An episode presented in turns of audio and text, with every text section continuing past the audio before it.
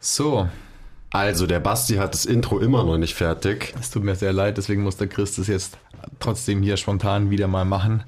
Und Herzlich ihr wisst willkommen. ja, wie sehr er Spontanität hasst. Ich hasse Spontanität so Okay, jetzt sehr. nochmal, jetzt unterbreche ich nicht. Okay. Herzlich willkommen zum MTMT Education Podcast.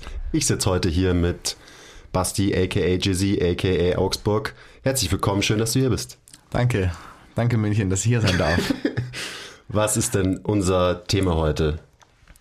Nachdem wir jetzt in den letzten drei Education Podcast Folgen die theoretischen Grundlagen über Biomechanik, Physiologie und Psychologie besprochen haben, haben wir uns gedacht, dass wir jetzt auch mal über die Anwendung reden können und über die Praxis von Atmung in Training und in Leben, In Leben. In Leben, Ja, im, wichtig. im Alltag. Ja, das ganze Also- theoretische Wissen ist sehr schön und gut Genau. und wichtig, damit man einfach mehr versteht, wie der Körper funktioniert. Also für uns Nerds und euch Nerds, Ja. die gerade zuschauen oder zuhören. Aber man braucht natürlich irgendwie immer eine Ableitung, weil ansonsten bringt das ganze tolle Wissen auch nicht so viel. Also zusammengefasst solltet ihr jetzt aus den letzten drei Podcasts wissen, dass ihr eure Rippen unten und euer Becken oben halten solltet, dass ihr atmet, weil ihr CO2 ausatmet und nicht um Sauerstoff einzuatmen und dass ihr, wenn ihr gestresst seid, einfach mal ausatmen solltet und dann wird alles besser. Und wie das jetzt für euren Alltag aussieht und für euer Training, bereden wir heute. Finde ich gut. Ja, dann Na dann, also tauchen wir gleich ein. tauchen wir doch gleich mal ein, oder? Wie kann man sein Atemmuster jetzt trainieren oder verbessern? Lass uns mal mit verbessern anfangen, sonst sind wir gleich bei Training, aber wir wollen ja nicht gleich bei Training starten, sondern Ja, vielleicht so ein bisschen im Leben. Ist am Ende genau das Gleiche, genau, aber was, was heißt denn Atemmuster jetzt verbessern? Ähm, beziehungsweise wie macht man es? Was es heißt, wissen wir schon, aber wie macht man es jetzt effektiv? Das ist eine sehr gute Frage. Also ich würde mal eröffnen mit dem Satz, den der Andi im letzten Podcast gedroppt hat. Atmung ist Information. Sprich, wir können die Atmung benutzen, um unserem Körper eben einen Input oder eine Information zu geben. Wir können unsere Atmung benutzen, um unseren Zustand zu verändern.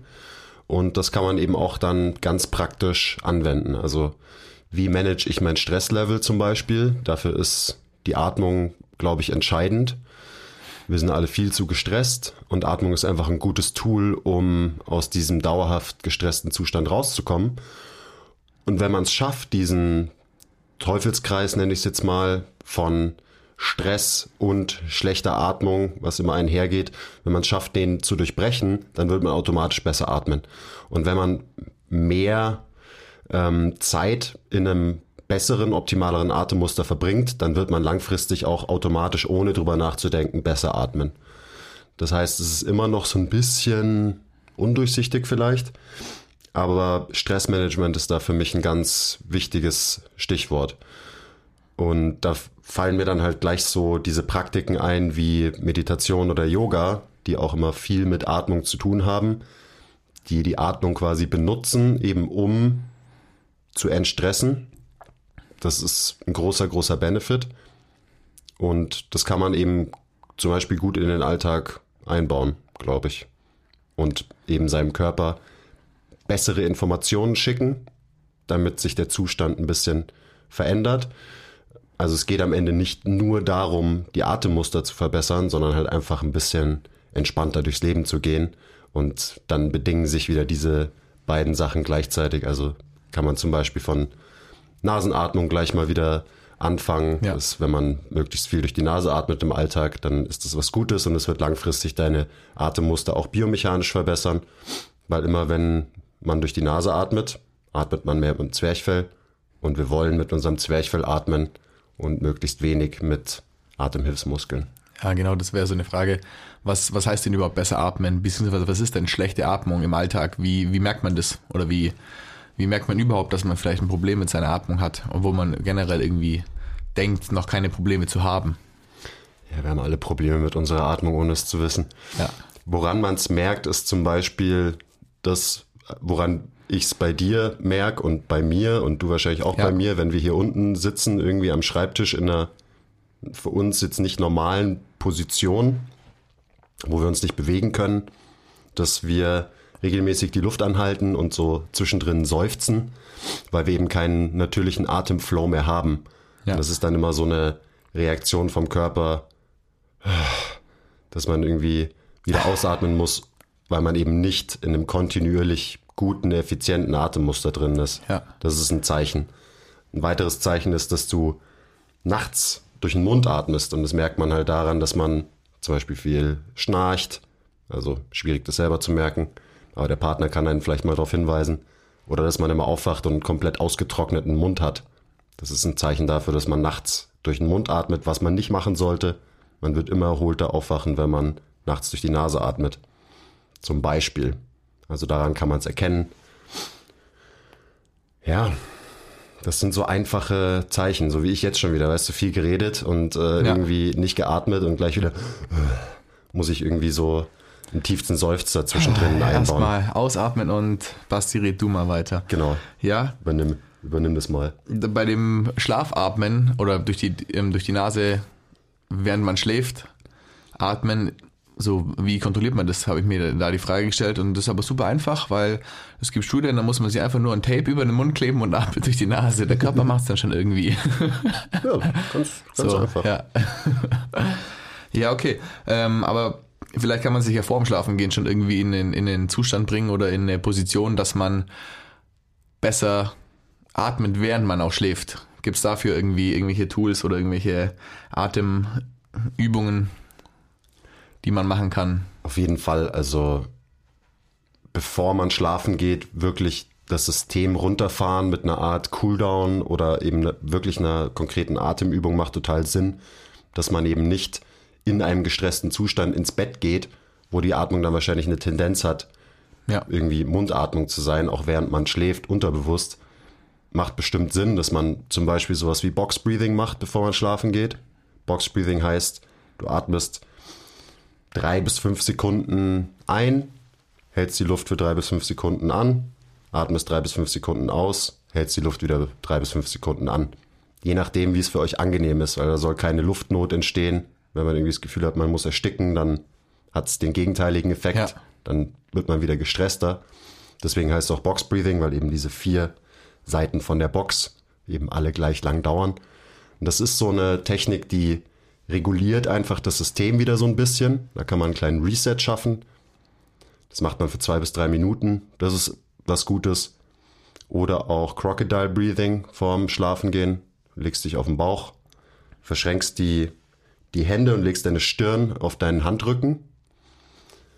Was ich dann gerne mache, äh, also wir benutzen es auch als Cooldown bei uns im Gym, ein leichtes Gewicht oder irgendwas auf den unteren Rücken legen und dann immer tief durch die Nase einatmen, versuchen das Gewicht auf dem unteren Rücken anzuheben, also dass man eben wirklich wieder eine Zwerchfellatmung hat, den unteren Rücken auffüllt, tief einatmen und dann entweder durch die Nase oder man kann auch durch den Mund ausatmen, versuchen die Atmung in die Ausatmung in die Länge zu ziehen. Ich sage dann immer, schau, dass du ungefähr doppelt so lang ausatmest wie einatmest. Und das macht man dann auch wieder so für zwei bis drei Minuten. Und also probiert es mal aus. Wenn man das so macht, wie ich es gerade beschrieben hat, dann wird man einen unmittelbaren Effekt spüren, wie man einfach runterfährt, wie man ein bisschen schläfrig wird. Nach dem Training gut, um die Regeneration einzuleiten, um aus dem gestressten Fight-of-Flight-Modus rauszukommen, indem man sich unwe unweigerlich begibt während dem Training, aber eben auch gut, um vorm Schlafengehen zum Beispiel runterzufahren. Und da gehören natürlich auch ganz viele andere Sachen dazu. Also eben nicht äh, durch Instagram scrollen, Handy weglegen, umdrehen und versuchen zu schlafen, keine Screens, so diese ganzen Sachen, das ist ja irgendwie allgemein bekannt. Immer schwierig, diese Gewohnheiten dann tatsächlich auch zu ändern. Aber das gehört auch, das gehört auch dazu. Kein helles Licht mehr, eine Stunde bevor man schlafen geht, lauter solche Sachen. Aber eben so eine Atemtechnik kann man ganz gut benutzen und die kann man auch im Alltag benutzen. Das muss nicht vorm Schlafengehen sein. Gerade Box Breathing, das kann man immer machen. Das kann man auch machen, während man äh, am Schreibtisch sitzt einfach. Ja. Zwischendrin, man hat sich gerade irgendwie aufgeregt über irgendwas oder man hat ein stressiges drei Stunden Meeting. Man muss mal wieder ein bisschen runterkommen. Zwei, drei Minuten Box Breathing einstreuen. Schauen, dass man erst den ähm, die Bauchhöhle quasi auffüllt beim Einatmen, also in die Seiten atmen, in den unteren Rücken atmen, in den Bauch atmen und danach die Brust auffüllt mit Luft. Also nicht nur in den Bauch atmen, ganz wichtig, sondern wirklich alles expandieren, überall reinatmen. In alle Richtungen. Genau. Nicht die Schultern hochziehen beim Einatmen und dann eben lange ausatmen, weil dieses lange Ausatmen gibt einem wieder eine Tendenz hin zum Parasympathikus, also das hemmt den Sympathikus so ein bisschen und dadurch kann das parasympathische Nervensystem übernehmen. Man wird ein bisschen ruhiger. Funktionen wie Verdauung, Regeneration werden wieder gefördert. Hm, der Puls wird wahrscheinlich runtergehen und so weiter. Der Blutdruck, Ja. lauter solche Marker. Und man schläft halt dann viel, viel besser. So. Genau. Wenn du nicht gestresst schlafen gehst, dann Voll. wirst du besser schlafen. Und dann ist die Ja. Chance auch höher, dass du eben mit einer normalen Atmung, eben Nasenatmung, schläfst. Und dann wird sich wahrscheinlich die Schlafqualität erhöhen. Und das ist wichtig, weil am Ende glaube ich, dass die Schlafqualität noch viel wichtiger ist, als dass man so und so viele Stunden schläft. Weil auch Klar. wenn du siebeneinhalb Stunden schläfst, aber du schläfst schlecht, wirst du trotzdem nicht ausgeruht und erholt aufwachen. Ja. Und wenn man dann ausgeruht und erholt aufwacht und auch wirklich gut geschlafen hat, braucht man dann morgens auch irgendwelche Atemdrills, um den Tag zu starten oder kann man sich die dann schenken? Das kann man natürlich machen, äh, wie man will. Für mich, also viele Leute meditieren ja zum Beispiel auch gleich morgens, ich auch, wenn ich es mache. Was für mich schon Sinn macht, weil es einfach ein guter eben Start in den Tag ist und weil du vielleicht dann nicht dich gleich vom ersten Stressor, der dir begegnet in deinem Tag, dich da krass drüber aufregst oder dran aufhängst, Ja. sondern du gehst halt ein bisschen gelassener den Tag an und in dem Zustand, in dem du deinen Tag beginnst, in dem wirst du wahrscheinlich auch dann den Hauptteil deines Tages verbringen, was Ja, also total Sinn macht. Das kann man natürlich machen, wie man will. Man kann's, man kann so eine Technik anwenden, wenn man akut Stress hat, wenn man merkt, okay, ich atme gerade Kacke, meine Schultern, also das merke ich immer, meine Schultern stehen viel zu weit oben. Ja. Ich habe Spannung im, äh, im Nacken, im Trapez. Daran merke ich, okay, ich muss ausatmen. Ich lasse meine Schultern sinken. Und ich kann, man muss es auch nicht mit Boxbreathing machen. Man kann auch einfach mal eine Minute darauf achten, dass man länger ausatmet, dass man seine Schultern hängen lässt und dass man eben wirklich eine Zwerchfellatmung irgendwie versucht zu forcieren, in Anführungszeichen. Ja, ich meine, das ist ja eh so auch klar, wenn man ausgeruht und ausgeschlafen aufwacht und komplett entstresst ist, weil man irgendwie gut geschlafen hat und vielleicht weil man am Abend vorher ein bisschen geatmet hat. Das ist ja ein Zustand, den wollen wir eigentlich immer haben. Ja, So oder quasi immer. den, den sollten wir uns konservieren. Ja, genau, weil so im, in unserem normalen Alltag, bei wahrscheinlich einem relativ hohen Prozentsatz der Menschen in der westlichen Welt, ist es so, dass wir überhaupt nicht mehr in so einen Fight-of-Flight-Modus kommen müssen. Wir müssen von nichts wegrennen oder so oder irgendwie mal richtig krass in eine Stressatmung kommen.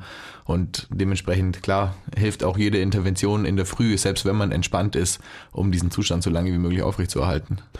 Vor allem, wenn man vermeintlich entspannt ist. Ja. Ich merke das im Coaching, in Gesprächen mit meinen Kunden, die mir immer sagen, dass sie ja nicht gestresst sind und keinen Stress haben.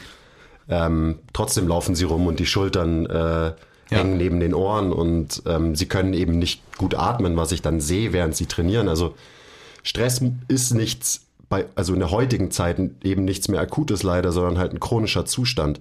Und das nimmt man vielleicht gar nicht so wahr, ah ja, ich habe keinen Stress. Und ich bin dann immer so, mhm, ja, ja, Ja. genau, passt schon, du hast keinen Stress. Logo. Du ar- arbeitest ja nur eine 70-Stunden-Woche und äh, hast drei Kinder und äh, drei Frau, äh, eine Frau und oder auch drei Frauen, dann ist der Stress noch höher wahrscheinlich.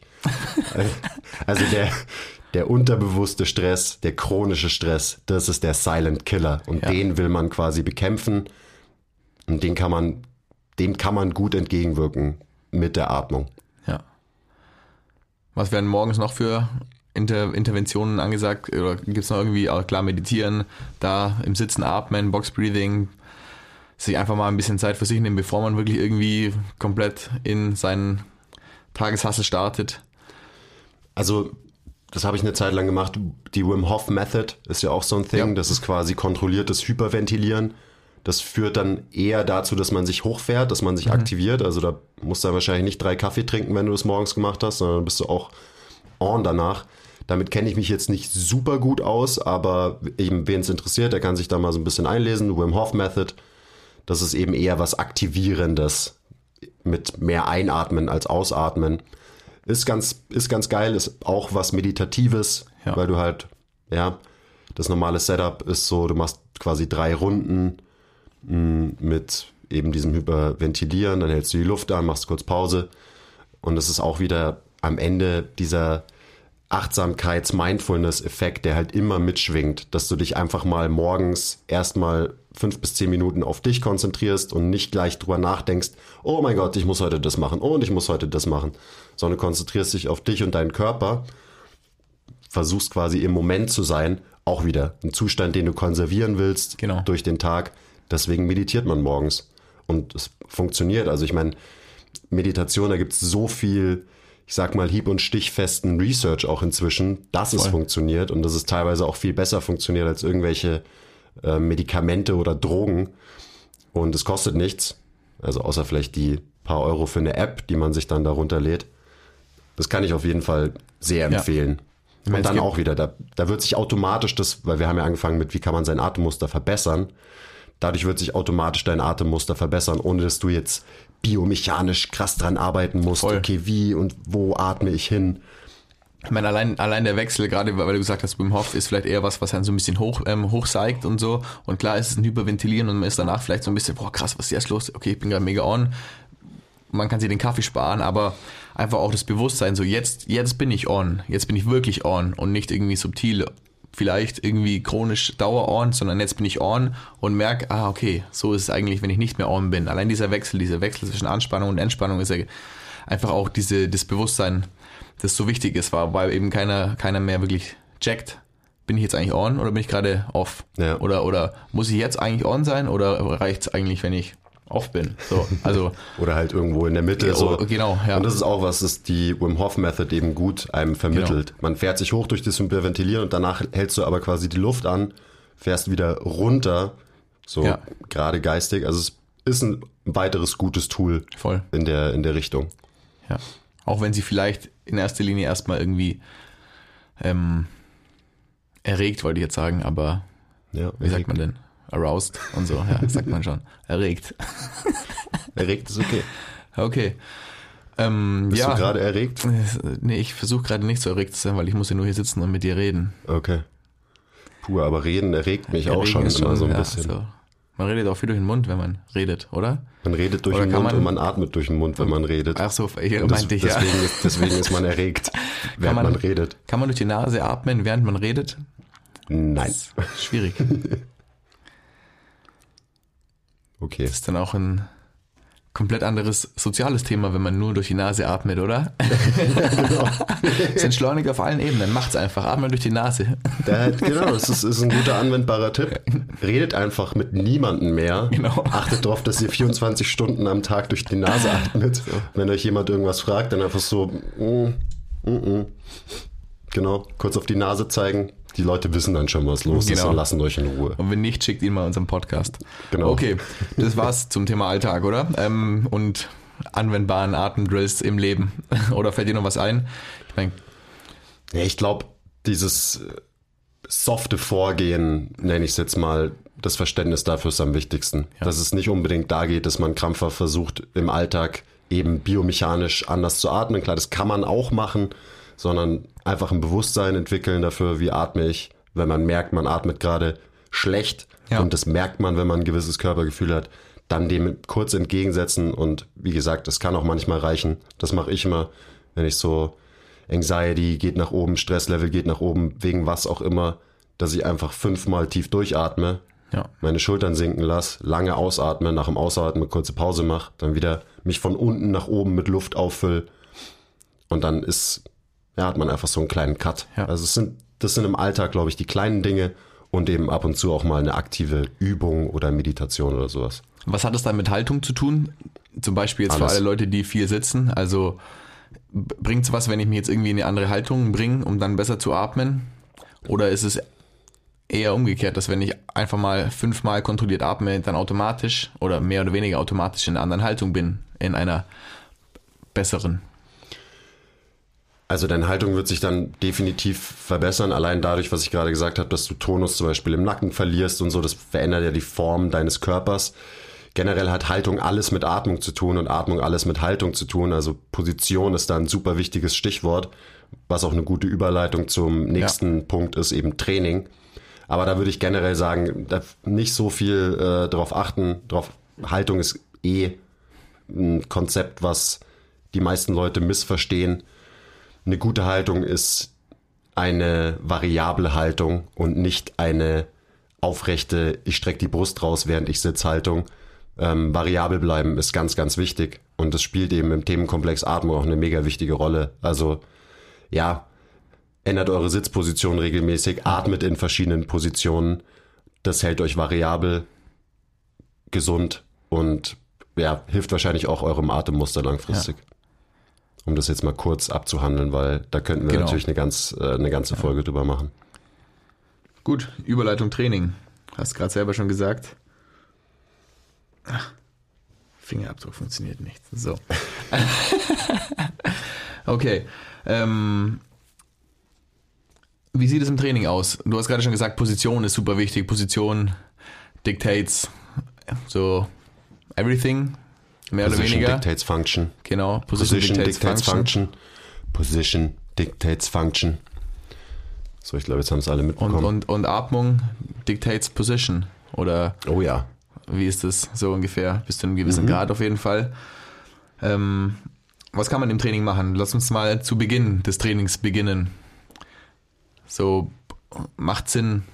Wir, wir machen es auf jeden Fall, also macht es hoffentlich auch Sinn. Ähm, irgendwelche Atem, Atemdrills, wobei man da auch so ein bisschen vorsichtig ist, das ist natürlich kein esoterisches Atmen, was man jetzt vor dem Training macht, sondern es ist ja wirklich so eine, eine Positionsatmung oder ein, ein, der Versuch, sich in eine gute Position zu Beginn des Trainings schon zu bringen. Was machst du da so oder was kann man da so machen vor dem Training generell? Also wir machen ja eigentlich gerade alle ähm, ganz am Anfang vor unserem Training den sogenannten 1990 Hip Lift. Wir ja. verlinken euch mal unten ein ausführliches Video drüber von meinem absoluten Go-To-Guy, wenn es um eben Atmung ja. und Biomechanik geht. Weil das ist jetzt nicht so einfach, das zu erklären in einem Podcast. Also Voll. wenn ihr Bock drauf habt, schaut euch das Video an, dann wisst ihr, wie der funktioniert. Aber generell ist es so, wir benutzen diese Übung am Start vom Training, um uns gleich in eine gute Position zu bringen. Und eben, deine Position bedingt, wie du atmest, wo du hinatmest, ob du mit deinem Zwerchfell atmest. Ganz runtergebrochen, wenn ich die ganze Zeit im Hohlkreuz rumlaufe und halt meine Brust rausstrecke, weil ich ein geiler Pumper bin mit Imaginary Lat Syndrome während dem Training, dann wird mein Zwerchfell nie entspannen können, ist immer gespannt quasi, also ist immer, hat immer einen Tonus und du wirst wahrscheinlich automatisch während der Trainingssession und dann auch außerhalb von der Trainingssession wenig mit deinem Zwerchfell atmen, weil es einfach keine gute, ähm, kein gutes Längen-Spannungsverhältnis hat, weil die Position eben off ist. Das heißt, wir versuchen am Anfang uns in eine gute Position zu bringen, eine sogenannte Zone of Apposition zu schaffen. Jetzt wird es schon richtig nerdig. Sprich, dem Zwerchfell zu erlauben, dass es wieder aufsteigen kann, sich entspannen kann. Dafür benutzen wir diese Übung hauptsächlich und auch um ähm, den sogenannten Stack zu kreieren.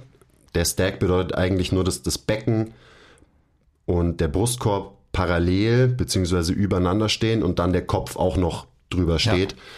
Sprich, der Beckenboden und das Zwerchfell stehen eben übereinander und wir kreieren so eine Art Zylinder oder auch, manche sagen auch Kanister, äh, Position dazu, weil diese zwei Muskeln oder Muskelgruppen, Zwerchfell und Beckenboden, die müssen miteinander interagieren für ein gutes Atemmuster. Ja. Und da kommt man eben oft gerade während dem Training raus, weil wenn man schwere Gewichte bewegt, begibt man sich oft in so eine ähm, Extensionshaltung und verliert diese Zylinderposition. Und diese beiden Muskeln können nicht mehr gut miteinander interagieren.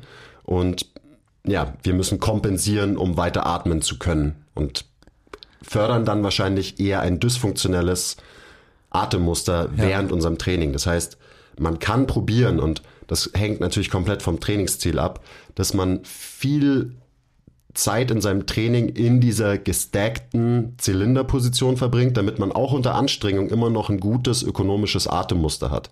Genau. Und deswegen fangen wir an mit dieser Atemübung, die eigentlich eine Positionsübung ist, die genau. uns in eine gute Position bringt, die wir schon mal gespürt haben durch die Übung, was quasi so ein Anker ist, weil dadurch, dass wir es gespürt haben, wir wissen, okay, der Muskel ist angespannt, zum Beispiel. Äh, ich habe Spannung in den Hamstrings, mein Becken ist eher leicht aufgerichtet, ähm, um diese Zylinderposition zu erreichen. Und wenn ich das schon mal gespürt habe, gemacht habe, dann kann ich das wahrscheinlich, wenn ich danach Kniebeugen mache oder Rudern mache oder Klimmzüge mache oder whatever, diese Position wieder finden. Und die, diese Position wird dazu führen, dass ich eben, was die Atmung angeht, variabel bleib und nicht zu sehr kompensiere während meinem Training. Ja. Ich meine, je effizienter die Atmung da ist, umso mehr kann man dann auch, wenn man das wieder gelernt hat, weil viele von uns haben das einfach verlernt, aber desto mehr kann man dann in seinem Training in den eigenen Sachen performen, die man macht, weil der Körper nicht so viel mit Kompensationsarbeit beschäftigt ist. Mhm. Also, ja, das ist, äh, müssen aufpassen, dass der Podcast nicht drei Stunden geht. Ja. Was ich noch vergessen habe, also warum ist dieser, dieser Zylinder überhaupt wichtig, der Stack? ähm, ist wichtig für den intraabdominalen Druck, also den Druck, den wir im Bauchraum aufbauen. Davon haben wahrscheinlich die meisten, die jetzt gerade zuhören, auch schon mal was gehört. Bracing oder wie man sich festmacht von der Kniebeuge geht in die gleiche Richtung. Aber wenn man von vornherein in einer guten Position ist, dann muss man nicht aktiv immer bracen und die Luft anhalten und sich festmachen, weil man eben in einer guten Position ist. Das heißt, ich sag mal, der unterbewusste, automatische intraabdominale Druck schwieriges Wort, ähm, der wird besser sein, wodurch zum Beispiel eben deine Wirbelsäule, dein Unterrücken automatisch in einer besseren Position ist. Da ist genug Druck, um diese ganzen Strukturen zu schützen, sage ich mal, während wir irgendwie mit schweren Gewichten arbeiten. Ja, ich meine, die ganzen Längen-Spannungsverhältnisse von den Muskeln stimmen halt viel, viel besser und dadurch können die Muskeln viel, viel besser arbeiten in der Position und haben viel, viel weniger ähm, oder brauchen viel, viel, viel weniger Energie, um den Stack zu halten oder um, um den, den Brace um festzubleiben im Rumpf, zum Beispiel jetzt. Ja. Ich meine, zeitliche Rumpfmuskulatur kann viel, viel besser dann den Stack halten, als wenn du gearcht bist und die Rippen nach vorne flären, das Becken nach vorne kippt, weil dann einfach die Position nicht stimmt und der Körper hat schwerer. Und dadurch müssen deine Apps mehr arbeiten, um die Position zu halten und dein Körper kann sich nicht so sehr auf die Sache konzentrieren, die du eigentlich machen willst dabei. Genau, Im ja, Worst Case natürlich. Also entsteht so ein gewisses Ungleichgewicht. Ähm, das gut, dass du das angesprochen hast, eben die Längenspannungsverhältnisse von Muskeln. Das typische Muster von jemandem, der viel trainiert, ist eben ein Extensionsmuster. Und in dem ist ganz klassischerweise, ähm, also um jetzt mal ein paar konkrete Muskeln zu nennen, ja. die Hamstrings sind zu lang, sind exzentrisch ausgerichtet. Der untere Rücken ist zu kurz, ist konzentrisch ausgerichtet. Der, die ganze Vorderseite, also die ganzen Bauchmuskeln sind auch zu lang. Ähm, zum Beispiel. Und das ist so, das ist eine Position, die kann man eben ändern, indem man sein Becken so ein bisschen posteriorly tiltet, um aus dem anterior pelvic tilt wieder rauszukommen. Und dadurch kreiert man zum Beispiel eine Ruheposition für die Hamstrings, die bei den meisten, vor allem den meisten, die viel trainieren, eben nie in der Ruheposition sind, sondern immer auf Länge sind. Dementsprechend macht es auch wenig Sinn, seine Hamstrings zu stretchen ja. für die aller, allermeisten Leute, weil bei den meisten Leuten die Hamstrings eben eh schon zu lang sind und ein Muskel, der zu lang ist, noch weiter zu dehnen, führt zu noch mehr Problemen langfristig. Also nur um das mal kurz zu droppen. Also ja, wir versuchen quasi eine, ähm, ein optimaleres Längen-Spannungsverhältnis für alle Muskeln herzustellen oder für viele Muskeln, damit diese Muskeln auch wieder optimal arbeiten können, weil die meiste Kraft kann ein Muskel entwickeln, wenn er auf seine Ruhelänge ist und wenn er nicht schon genau. in einer gestretchten Position startet oder in einer zu kurzen Position startet. Okay, wie sind wir da drauf gekommen? Ach ja, Atmung im Training. genau. Und das Ganze eben eigentlich nur durch sich in die richtige, gute Position zu atmen. So, genau. so ging's, so geht's ja los. Ja. Und ähm, 1990 Hip Lift haben wir gesagt, wie geht's dann weiter im Training? Also erweitertes Warm-up, was kann man noch machen? Wie ist es im Warm-up? Ab wann oder wie kann man im Warm-up seine Position noch trainieren? Unabhängig jetzt mal vielleicht von Atmung, aber um dann auch weiterhin durchs Training gut zu atmen, ist es nie unabhängig von Atmung, seine Position zu mhm. halten. Ja. Aber was, was es noch für Sachen, die du dann machst in der nächsten Runde vielleicht? Oder die ja. man machen sollte? Das also ich, ich kann euch erstmal unsere Skill-Meetings ans äh, Herz ja. legen, dass ihr euch da mal das Abo holt, wo wir jede Woche ein Video droppen und da halt wirklich detailliert drauf eingehen und da gibt's halt auch Video dazu. Ähm, da haben wir zum Beispiel auch ein sehr ausführliches und meiner Meinung nach sehr gutes 1990 Tutorial mit ja. drin und so weiter. Checkt Wahrscheinlich sogar ein bisschen verständlicher als der, der. Link, den ihr unten seht, weil das geht schon richtig deep. Das heißt so, glaube ich, sogar Deep Dive into 1990 Hip Lift. Ja. Und das ist wirklich ein sehr deeper Dive. So ein bisschen anwendungsspezifischer ist wahrscheinlich in einem Skill-Meeting, also checkt das auf jeden Fall aus. Und da geht es dann auch um Positional Work, das ist das nächste Thema, Genau. wo man eben Position halten. Ja, also ich mache, mein Warm-up besteht eben aus Positional Work, Positionsarbeit, wo ich versuche eben diese ähm, Kanisterposition zu halten, während ich dann irgendwie eine Dynamik mit dazu bringe. Zum Beispiel, ich mache Hamstring Curls und versuche eben nicht die Hamstring Curls in, einer, ähm, in einem Anterior Pelvic Tilt zu machen, sondern eben in einer gestackten Position zum Beispiel. Oder auch so Sachen wie Rollouts, Fallouts, Planks, Side Planks, so die Klassiker, wo ich einfach viel auf meine Position achte, damit ich eben schon mal, ja, ich sag mal optimal ins Training starte. Genau.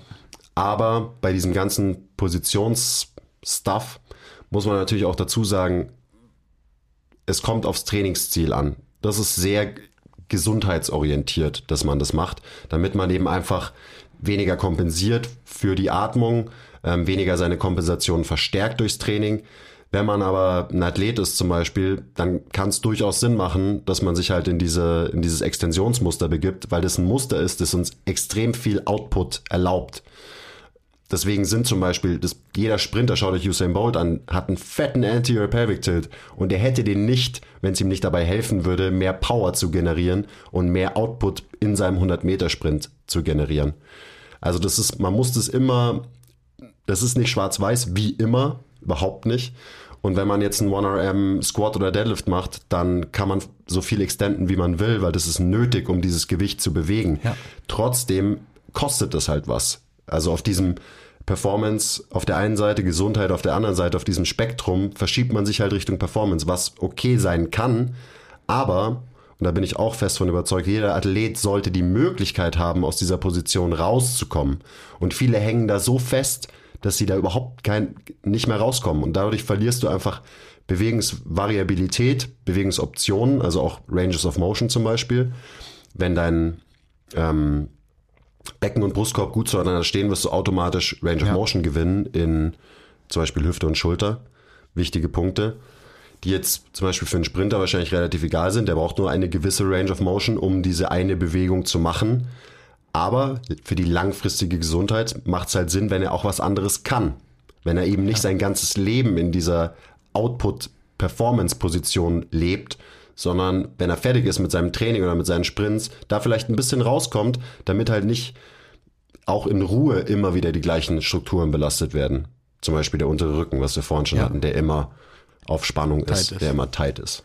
Ich meine, sie Usain Bolt, ne? Oder? Das war doch sein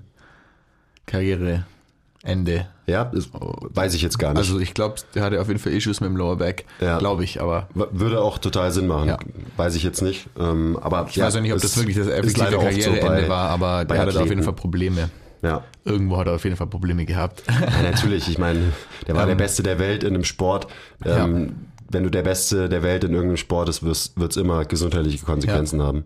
Und da ist auch so, wie du gerade gesagt hast, okay, man kann sich danach irgendwie raus aus seinem Extension Bias bringen, um irgendwie diesen Shift ähm, hinzubekommen. Aber ich glaube auch, dass es gut sein kann, dass es auch Sinn machen würde, vor dem Training oder wie wir es gerade haben, vielleicht so im Warm-up mit bisschen Positional Work, versuchen vorher, sich relativ nah in oder vor dem Training in, in, in seinem Stack zu, zu halten, um dann zwar im Training rauszugehen aus seinem Stack in seinen Extension Bias, um irgendwie zu performen, wenn man das denn muss, was ja auch mal dahin gestellt ist. Klar, wenn man Athlet ist und irgendwie was erreichen will, dann ja.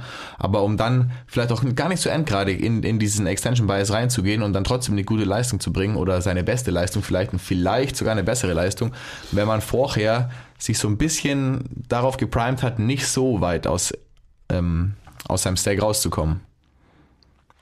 Spannende Frage. Ja, da kann man ewig drüber philosophieren, natürlich.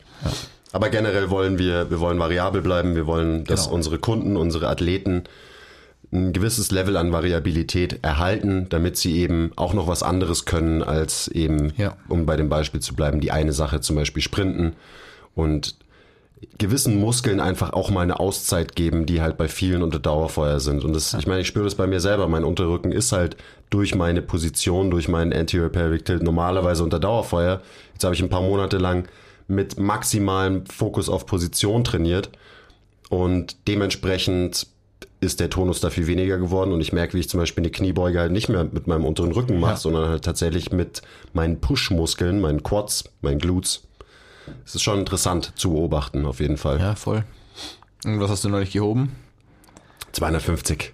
Yes. Und das war ein PR, oder? Das war All-Time PR für mich und die 250 habe ich auch in einer gestackten Position gehoben Ja. und habe mich nicht in mein typisches Arch, Arch, Arch, Brust raus, Brust raus, Brust raus, Unterrücken muss maximal arbeiten, Ja. Muster gehoben, sondern eben in einer halbwegs guten Position. Ja. Und ich war so stabil währenddessen, also hätte ich den nicht hochbekommen und den 255er habe ich nicht mehr hochbekommen, dann lag das halt nicht daran, dass ich irgendwie Spannung im Rumpf verloren habe oder so, überhaupt nicht so null, sondern weil halt einfach meine Haxen, meine, meine Hamstrings, meine Glutes, meine Quads einfach zu Ja. schwach waren für das Gewicht.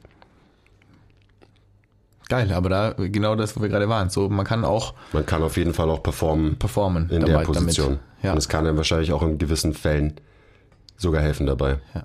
Und auch so jetzt, um nochmal auf die Position of Work zurückzukommen, wenn ihr euch fragt, hey, was, was soll ich jetzt machen? Was, mach, was macht man jetzt? Ich meine, so ein erweitertes Warm-up, wie das im Idealfall aussehen soll, beinhaltet ja immer vielleicht so ein paar andere Buzzwords, die wie, wie zum Beispiel Rumpfaktivierung oder sowas. Das sind ja lauter so Sachen, die man eh schon macht, die man eh irgendwie im Training hat und so weiter. Und wenn man aber Positional Work irgendwie richtig macht, dann ist es ja ist es dann Positional Work, Punkt, und keine Rumpfaktivierung, aber es ist gar nicht so unterschiedlich zu den Übungen, die ihr vielleicht eh schon macht. Ja. Zum Beispiel, wenn ihr jetzt einen Plank macht ähm, in eurer ersten Trainingsrunde, um eben irgendwie euch für die Kniebeuge danach vorzubereiten, um, um den, den, den Brace zu halten oder eben den Stack zu halten, dann macht den Plank halt auf jeden Fall richtig. Wir können Macht ihn unseren besser. Rant ähm, auschecken, aber das ist am Ende Positional Work, oder? Ja, So, unbedingt. Genau wie die, wie die, wie je- jegliche Hamstring-Aktivierung. Ich meine, das ist Rippen und Becken in Position bringen, das kann man quasi von oben und von unten, was bedeutet, okay, das macht der Rumpf einmal, irgendwie Rippen nach unten und das Becken in, nach posterior tilten und da arbeiten eben die Hammies auch viel mit, weil die auch so ein relativ missbrauchter Muskel sind. Ja, leider. Ähm, und deswegen haben die einen relativ großen Fokus verdient in der Vorbereitung auf eure Training. Vielleicht gar nicht so viel die Glutes, was wir jetzt auch Genau, schon die, öfter hatten. Die Hamstrings halt das eher Becken die Hammies. wieder nach hinten Genau. ziehen, posteriorly tilten und ich sag's gerne nochmal jetzt abschließend zu diesem ganzen Positionsrand, den wir hatten. Position dictates function. Always. Gut. Okay. Okay. Genug Genug Positionsgelaber. Positionsgelaber im, in der Position. Vielleicht. Aber wenn man auf Power Output aus ist, okay, dann darf man die Position vielleicht auch mal verlassen, bis zu einem gewissen Grad. Aber was ist, wenn man das nicht will? Also wie kann man denn quasi, man kann ja auch eine Kniebeuge machen in einer guten Position. Also in einer ja, verhältnismäßig guten Position. Also machen wir es wirklich ganz beispielhaft Ja. an zum Beispiel einer Kniebeuge fest. Wenn ich mich in diese Position begeben will für eine Kniebeuge, dann versuche ich eine gute Startposition wieder zu kreieren. Und das bedeutet zum Beispiel beim Safety Bar Squat, ähm, ich stehe da, ich mache meine Knie weich, damit meine Hemmis gleich mal nicht mehr auf der Spannung sind, wo sie mein Becken automatisch nach, ähm, nach vorne kippen lassen.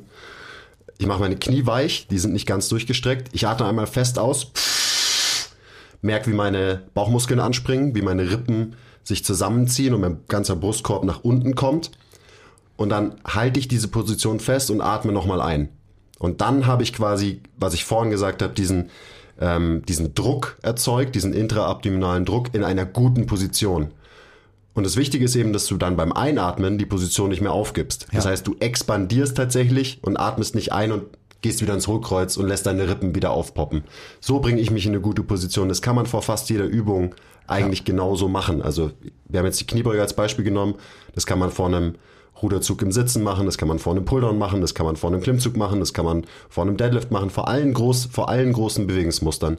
Und man muss dann auch nicht mehr man muss, nicht, man muss auch nicht übertreiben. Man muss es Ja. dann nicht mehr nach, vor jeder Wiederholung wieder ausatmen und einatmen und dann die nächste Wiederholung machen. Es geht nur darum, dass man halt mal eine gute Position kreiert am Anfang und dann ballert man seinen Satz. Ja. Weil da geht's halt immer noch um Output. Aber in einer guten Position und in einer guten Tendenz anzufangen, die nicht sein normales kompensatorisches Muster, wahrscheinlich Extensionsmuster ist, macht total Sinn. Und das ist nicht mehr als das. Fest ausatmen, Rippen runterziehen, weil wenn der Brustkorb nach unten kommt, dann wird dein Becken sich aufrichten. Die zwei funktionieren quasi immer entgegengesetzt. Wenn mein Becken nach vorne kippt, dann geht mein Brustkorb nach oben und die Schere geht auf. Ja. Und genauso ist es auch andersrum. Und das kann man sich ganz easy zunutze machen und dann halt zum Beispiel auch nicht seinen Ruderzug im Sitzen immer mit einer krassen Extension verbinden. Weil alles, was das dir bringt, ist, dass du deinen unteren Rücken und deine Rückenstrecker in einen Ruderzug mit reinbringst. Mit einem Ruderzug willst du aber eigentlich nicht deine Rückenstrecker trainieren, sondern Genau. eben deinen oberen Rücken, deinen Latt. Und das wird wahrscheinlich auch meiner Meinung nach besser funktionieren, wenn du das halt in einer guten Position machst Viel besser. und ja, nicht kompensierst eben mit einer Extension bei jeder Wiederholung. Also ich meine, jeder kennt, Rudern ist das beste Beispiel. Ja. Man atmet tief ein, streckt die Brust raus, fördert dadurch eben sein eh schon wahrscheinlich mehr oder weniger pathologisches Atemmuster, sondern, und eigentlich geht es ja um Atmung, ähm, die Atmung wird automatisch besser funktionieren, weil du eben in dieser guten Position bist. Also Position dictates Function, Position dictates Breathing. Also die Position, in der du eine Übung machst, bedingt auch, wo du hinatmest und so weiter. Ja. Ja, Rudern. Krasses Beispiel. Ja. Und klar ist es so, wie du sagst, man soll dann auf jeden Fall ballern. Ja, man soll ja auch trainieren, man will ja auch einen Muskelreiz setzen und so, das ist super wichtig. Aber es ist schon so, dass das ein bisschen Übung bedarf und man da vielleicht ein bisschen weniger Gewicht nehmen sollte, als man das generell vielleicht gewohnt war, wenn man am Ruderzug sitzt und mehr aus den Beinen arbeitet als, als, als aus dem oberen Rücken und den Armen. Klar schafft man da mehr Gewicht, wenn man irgendwie ähm, nicht nur, den, die, nicht nur eine, eine, eine Rückenextension macht, sondern fast eine, eine, eine Hüftextension. Genau, ja. und, und sich da so, so krass rein, reinklemmt, sondern hey, okay, man sitzt aufrecht, versucht sie halt mal so ein bisschen nach vorne zu lehnen von der Position, was sich dann auch nur so anfühlt und eigentlich sitzt man dann gerade, Genau. hält die Rippen unten, man merkt krass seine Rumpfmuskeln. Also so wie Anni sagt immer, jede Übung wird zur Bauchübung oder man Ja. soll jede Übung zur Bauchübung machen. Man, man merkt wirklich sein, sein, seine Bauchmuskeln und kann dann super sauber aus dem oberen Rücken und aus den Armen klar auch ziehen, hat eine viel, viel bessere Schulterblattbewegung auch über seinen Brustkorb, wenn der Brustkorb endlich mal fixiert ist in der Position über die Rippen. Ja. Und, und dadurch wird die Übung einfach für viele wahrscheinlich zu einer anderen Übung und dementsprechend muss man sein Gewicht erstmal so ein bisschen drosseln oder das, also das bewegte Gewicht erstmal vielleicht ein bisschen drosseln und dann geht es aber schnell wieder hoch und wenn man die Position dann halten kann, dann kann man auch wieder richtiges Ballern anfangen und dann geht die Leistung eh durch die Decke. Ja, Bei allen auf jeden Sachen. Fall. Ich meine, es ist ja auch klar, dass ich jetzt äh, bei uns, dass ich 100 Kilo rudern kann, wenn ich eben maximal viel Muskelmasse mit integriere, um Ja. diese 100 Kilo zu ziehen. Sprich, eben meine Rückenstrecker noch mithelfen. Aber ich meine, was ist, was ist der Intent? Ja, Always be intentional. Was willst du eigentlich mit dieser Übung trainieren? Ja. Eben nicht ein vermeintlich schlechtes, dysfunktionelles Muster, um das böse Wort mal zu droppen, sondern eben, was ich vorhin schon gesagt, oberen Rücken und Latt. Und wenn halt weniger Muskeln mithelfen, ja, dann ruder ich halt nur noch 80 Kilo. Aber ich kann mir ziemlich sicher sein, dass ich meine Zielmuskeln wirklich treffe und dass ich die richtigen Strukturen belaste. Und vor allem, was ich auch schon vorhin gesagt habe, den Strukturen, die eh schon die ganze Zeit auf Spannung sind, mal wieder eine Auszeit gönnen. Weil Ja. jeder Muskel braucht ab und zu mal eine Auszeit. Das ist ganz, ganz wichtig. Auch wieder für den, ähm, für den allgem fürs allgemeine Stresslevel dann auch außerhalb vom Gym. ja, Weil das ist einfach ein Stressmuster, dieses Extensionsmuster. Das ist ein Muster, was uns erlaubt, eben viel Output zu generieren. Wir gehen mal wieder zurück, also ein paar tausend Jahre zurück. Es macht Sinn, dass ich mich in dieses Muster begebe, wenn ich vor irgendwas weglaufen muss oder irgendwas irgendwie kämpfen muss, weil ich, Ahnung, ich muss was werfen, ich muss schlagen oder so. Ja. Da macht Sinn. Aber wenn ich gerade nur irgendwie, weiß ich nicht, durch die Fußgängerzone spaziere, dann macht es eigentlich keinen Sinn, dass ich in diesem Muster bin. ja, voll. Und da ist die Frage dann auch so einfach wie, okay, will ich heute aus dem Gym gehen und sagen, hey, ich habe 100 Kilo gerudert, aber ja, mir so ein bisschen merke ich meinen unteren Rücken dabei. Oder ähm, will ich aus dem Gym gehen und sagen, eigentlich scheißegal, wie viel ich gerudert habe, auch wenn es nur 80 Kilo waren, aber ich gehe wirklich durch die Fußgängerzone und, und spüre meine, meine Lats und muss so rumlaufen, weil ich keine Imaginary Lats habe, sondern weil ich meine Lats wirklich mal trainiert habe und da einen Pu- einen Pump habe und ich merke meinen oberen Rücken und meine Arme und mit dem unteren Rücken geht's super fein. Ja, das So. ist, So einfach ist es am Ende. Was ist der Intent, ist da Genau. wirklich wichtig, weil wenn es, natürlich kann man dann auch wieder argumentieren, wenn es dir einfach nur wichtig ist, maximale Spannung auf einen Muskel zu bringen, dann kann man maximal in Extension gehen, damit der Lat eben maximal kontrahiert ist und so weiter.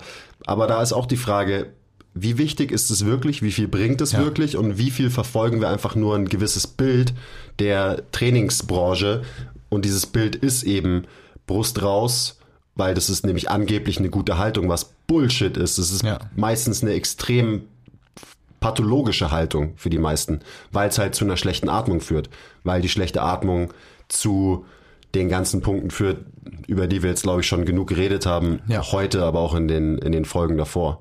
Und da ist dann, also wir bleiben mal kurz bei Rudern. Genau. Ich würde auch sagen, dreht mal die Atmung um. Atmet mal fest aus, wenn ihr zieht, ohne euch halt in so eine krasses Extension, in so eine krasse Extension zu bringen. Und atmet mal tief ein, wenn ihr wirklich nach vorne geht und wenn die Schulterblätter protrahieren, weil das wird dazu führen, da haben wir noch gar nicht drüber geredet, dass dieser Raum obere Rücken quasi, dass da Platz geschaffen wird. Was ja klar ist, die Schulterblätter gehen auseinander, diese ganzen Muskeln ähm, gehen in eine Exzentrik, werden eher lang. Dann atmet mal dahin, weil das ist zum Beispiel ein Raum, wo wir nicht mehr hinatmen können. Der, der Rücken und speziell der obere Rücken, weil wir halt Backsquats machen, rudern, alles in Extension machen, immer unsere Schulterblätter zusammenziehen, beim Bankdrücken immer zusammenziehen, zusammenziehen, du musst die Schulterblätter zusammenziehen. Ja, cool. Aber dadurch muss der Körper kompensieren. Er kann nicht mehr in diesen Bereich atmen, was er sollte, Ja. für, eine gleichmäß, für ein gleichmäßiges, gutes, natürliches, optimales Atemmuster. Und das kann man dadurch so ein bisschen fördern. Und das ist zum Beispiel in diesem, ähm, in dieser Position was, was wir verlieren. Und wenn wir da nicht mehr hinatmen können, dann muss der Körper kompensieren, weil wir müssen weiter atmen, dann müssen wir irgendwo anders mehr atmen. Ähm, wir verändern unsere tatsächliche Struktur, unsere Anatomie, die passt sich an, an unsere Atemmuster. Ähm, nur um da mal einen kleinen Ausblick zu geben, weil das ist extrem komplex alles mit, wo kannst du hinatmen, wo sind Räume zum Atmen, wo hast du keine Räume mehr zum Atmen. Aber es ist ja ganz logisch, wenn mein Trainingsplan aus äh, Bankdrücken, Backsquats und Rudern besteht, wo ich immer meinen oberen Rücken anspannen, anspannen, anspannen, alles zusammenzwick, dass da halt Raum verloren geht. Und da geht zum Beispiel auch oft Range of Motion der Schulter verloren dadurch. Also Druckverhältnisse ähm, im Körper, wo kann ich expandieren, wo herrscht die ganze Zeit ein Zustand der Kompression, ähm, bedingt Range of Motion, bedingt Gelenkgesundheit, beeinflusst Schmerzmuster und so weiter und so weiter. Sehr komplex alles, aber daran merkt man, dass es irgendwie wahrscheinlich ein relativ wichtiges Thema ist, Voll. gerade für jemanden, der einfach nur trainiert, damit er sich besser fühlt und damit er gesünder ist. Und dann sollten wir vielleicht nicht um die Ecke kommen und dem unser, unseren Bias aufzwingen, den Fitness-Bias von Brust raus, m, Knie raus, Arsch rausstrecken, weil das sieht nämlich gut aus. So laufen nämlich die Fitnessmodels rum und so. Schön und gut, aber zum Beispiel für unsere Kunden ist es nicht wichtig. Die trainieren, damit sie sich besser fühlen und nicht damit wir sie in irgendeine künstliche Position bringen, die ihnen langfristig nicht gut tun wird. Ja, das ist ja auch der, der, der Punkt dann mit, wie sind welche Muskeln ausgerichtet. Das ist ja mehr oder weniger das gleiche, auch was wir gerade mit den Hamstrings haben, aber am Beispiel vom Ruderzug auch so. Es reicht halt nicht, die Schultern maximal hinten unten zu halten und dann irgendwie den Griff zur Brust zu ziehen, sondern für eine vollständige Bewegung und für eine funktionierende oder ja, okay, ich sag das F-Wort, funktionelle Bewegung müssen sich die Schulterblätter mitbewegen und dann muss der obere Rücken sich so ein bisschen runden quasi, in wenn die Schulterblätter außen am Körper nach vorne wandern und so und dann und dann nur dann arbeitet der Latte halt auch mal so richtig, wenn die Arme wirklich nach vorne kommen, inklusive der Schulterblätter und zieht dann wieder nach hinten und ähm, eben nicht nur alles hinten unten halten und so steif sind die meisten Leute im oberen Rücken eh irgendwie so. Ja, vor allem die klassisch gestressten Leute oder halt die Leute, die viel Genau. trainieren, so wie wir. Ähm, und da kann man auch relativ schnell wieder gute Ergebnisse erzielen. Voll. Aber ich, ich glaube, es reicht jetzt auch von davon. Ähm, wir haben das jetzt mal ein bisschen angeteased. Auch wieder, wenn ihr da mehr drüber wissen wollt, und das muss man halt wirklich studieren, das ist sehr komplex und ich behaupte nicht, dass ich das verstehe. Ich kratze da gerade an der Oberfläche. Ähm, schaut euch an, was Zach Couples macht. Eben der Dude, ähm, wo wir das Video äh, euch unten reinposten, der auch den Ja. 1990 Hip Lift erklärt. Ähm, und wenn ihr richtig tief in den Kaninchenbau eindringen wollt, dann schaut euch mal an, was Bill Hartman macht. Ähm, weil der ist da absoluter Vorreiter, Thought Leader, was diese ganzen Konzepte angeht und was Ja. diese ähm, Art und Weise, menschliche Bewegung zu verstehen, angeht. Ich weiß nicht, ob das ein Satz war, aber Ja, passt schon. ich glaube schon. Ja, schön und gut. Ich würde sagen, keine Ahnung, wie lange wir hier schon wieder geredet haben. Ich würde abschließend noch sagen, Atmen ist generell wichtig im Krafttraining und das meine ich genauso wie ich sage. Also haltet nicht immer die Luft an. Und da ist natürlich auch wieder, es kommt drauf an, was ihr macht. Wenn ihr einen schweren Squat macht, dann haltet unbedingt die Luft an und braced und baut so viel Druck auf, wie ihr könnt, um euch zu schützen. Ja. Aber wenn ihr was macht, was jetzt nicht so einen hohen Impact hat, also sagen wir mal ein Plank oder so, einfach eine Übung, die nicht euch in einen hundertprozentigen Alarmzustand versetzen sollte, dann schaut, dass ihr da, während ihr die Übung macht, während ihr die Spannung haltet, dass ihr weiterhin atmet, dass ihr nicht die Zähne fest aufeinander beißt, dass ihr nicht Fäuste macht und alles, alles anspannt, was ihr nur könnt, sondern spannt die richtigen Muskeln an, atmet aber weiter, weil bestimmte Übungen muss man nicht in einem hundertprozentigen Stressmuster machen, um gute Ergebnisse irgendwie erzielen zu können. Also lasst die Atmung fließen während dem Training, das ist ganz wichtig. Wenn ihr einen Zwölfersatz macht und ihr müsst für jede Wiederholung die Luft anhalten, dann läuft einfach was schief. Dann ist es wieder so, dass ihr Variabilität verliert dadurch. Also atmet während eurem Vor Training. allem platzt Ganz der Kopf, wichtig. wenn ihr bei zwölf Wiederholungen Ja, bei jeder Wiederholung die Luft anhaltet. Ja, Weil sonst kreiert man nur unnötig mehr systemischen Stress und so eine halt, ja, Bedrohung für den Körper quasi, die man sich wahrscheinlich sparen kann, wenn man eben die Atmung fließen lässt. Klar setzt man seinen Körper trotzdem einem Stress aus bei einem Plank, aber man muss halt nicht übertreiben. Also wenn dir immer der Kopf platzt bei jeder einzelnen Übung, die du machst, auch wenn du sie für 15 Wiederholungen machst, dann solltest du mal überlegen, hast du gerade, ge- hast du eigentlich geatmet für Ja, die letzten und- 15 Wiederholungen? und es hat relativ wenig mit Effizienz zu tun, dann Richtig. am Ende, was ja auf jeden Fall was ist, was man auch im Training trainieren möchte. Ja. Wenn nicht sogar eins der höchsten Dinger, die es zu betrainieren gibt. Ja. Die hohe Kunst des Atmens. Boah. Ja, ich, ich hoffe, ich bin so hochgezeigt gerade. Ich merke ich merke echt, wie mein, mein Tonus schon, äh, schon steigt und ich. Ah, Okay, schnell beugen. Oder? ja, unbedingt. Ähm, gebt uns auf jeden Fall Feedback zu der Folge hier, weil das ist so ein komplexes Thema und das zu erklären in so einem Podcast ist verdammt schwierig. Also Ja. wie wir mit Atmung umgehen und wie wir das coachen, wie wir das Thema selber ähm, in unser Training quasi integrieren. Ähm, trotzdem hoffe ich, dass ihr ein bisschen was mitnehmen konntet. Wenn nicht und wenn ihr Fragen habt, dann kommentiert die entweder auf YouTube straight drunter oder ähm, schickt uns eine DM auf Instagram. Folgt Ja. uns, by the way, auch auf Instagram, mtmt.gym. Äh, ich beantworte jede DM, auch wenn es manchmal vielleicht ein bisschen dauert. Ja. Ich muss es erstmal ein bisschen ausatmen. Oder Auf haben wir? Fall. Hast du noch eine Frage Ich, oder hab, ist noch ich, irgendwas? bin, ich bin Gucci, wie man sagt. okay. das sagt man so. Okay. Genau. Dann Durchatmen. und bis zum nächsten Mal. Danke fürs Zuhören. Bye. Ciao.